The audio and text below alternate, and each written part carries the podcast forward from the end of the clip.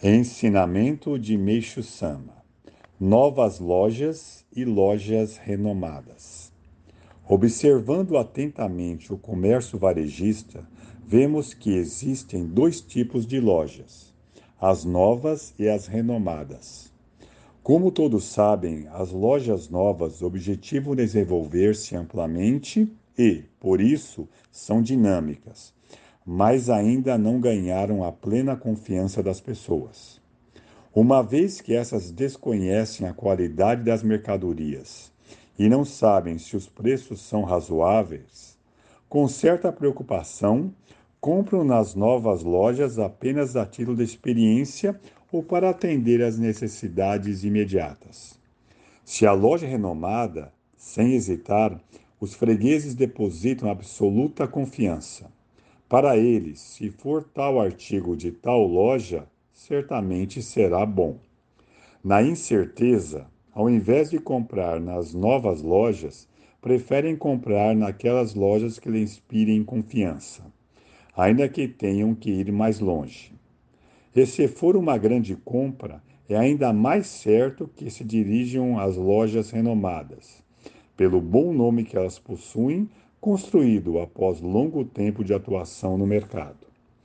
Em face disso, as novas lojas trabalham arduamente para conseguir atrair pelo menos algumas pessoas acostumadas a comprar nas lojas renomadas.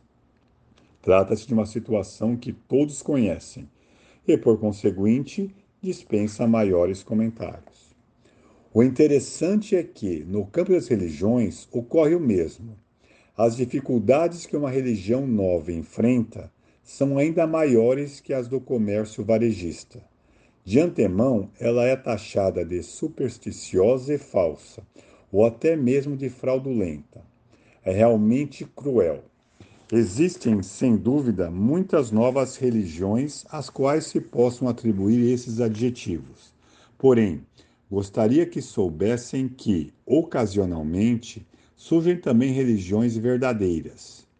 Do mesmo modo, não podemos esquecer que todas as religiões ditas renomadas, no início, invariavelmente foram novas. Foi com o passar do tempo que, pouco a pouco, elas se tornaram conceituadas. Da mesma forma, as novas lojas trabalhando e oferecendo mercadorias de qualidade a preços justos um dia também se tornarão renomadas.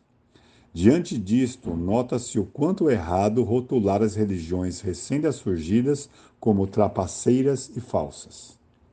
Pelos motivos expostos, creio que a correta atitude dos críticos deveria ser analisar as novas religiões japonesas o suficiente antes de julgá-las como boas ou más, e só depois escrever a seu respeito por Meishu Sama em 30 de março de 1949, extraído do livro Alicerce do Paraíso, volume 2.